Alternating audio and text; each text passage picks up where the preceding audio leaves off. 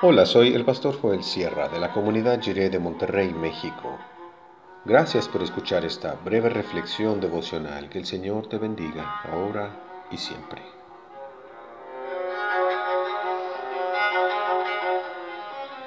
Un final asombroso. Leemos en el Salmo 119, del 169 al 176 en la versión La Palabra. Señor, que mi grito llegue hasta ti. Hazme entender según tu palabra. Atiende, Señor, mi súplica. Sálvame tú según tu promesa.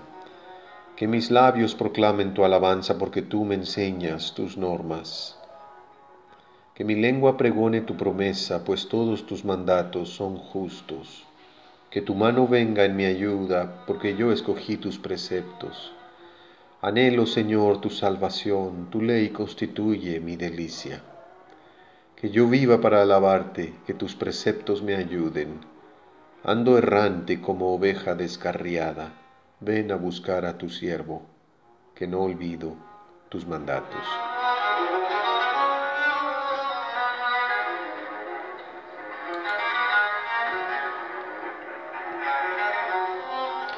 Esta es la última porción del salmo más extenso de la Biblia. En los salmos aprendemos a orar y a cantar al Señor junto con el pueblo de la fe bíblica. Es el libro de los cánticos que expresan la fe de Israel. En la tradición bíblica, la fe se expresa por medio de poemas y canciones en forma lírica, para dar voz a sentimientos y vivencias del pueblo creyente.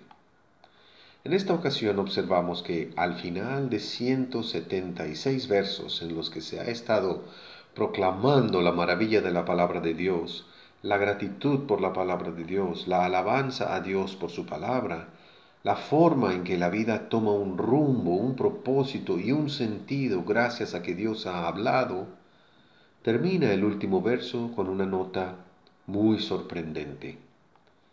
Nos llama mucho la atención la conclusión a la que llega el salmo más extenso de la Biblia. Después de haber celebrado la palabra de Dios durante muchísimos versos, dice, estoy perdido.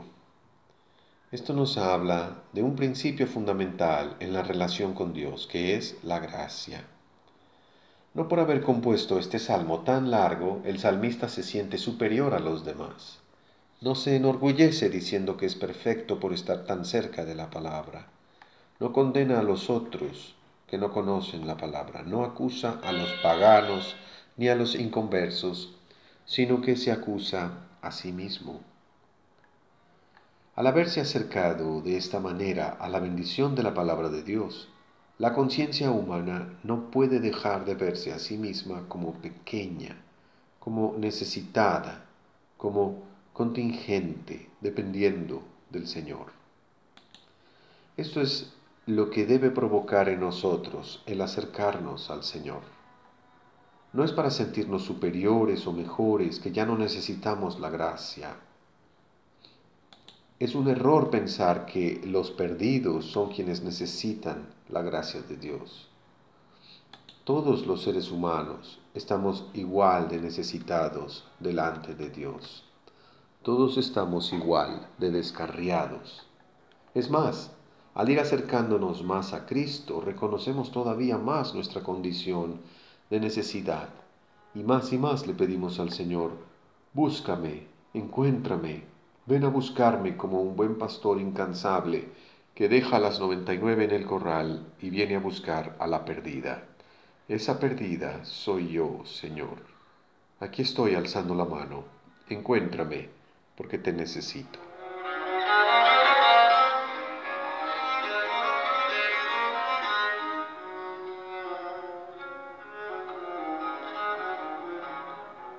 Así termina el precioso Salmo 119. Como ovejas descarriadas le decimos al Señor, Te necesitamos, ven a nuestro auxilio. Gracias por tu palabra que nos ha dado vida eterna. Ayúdanos, Señor.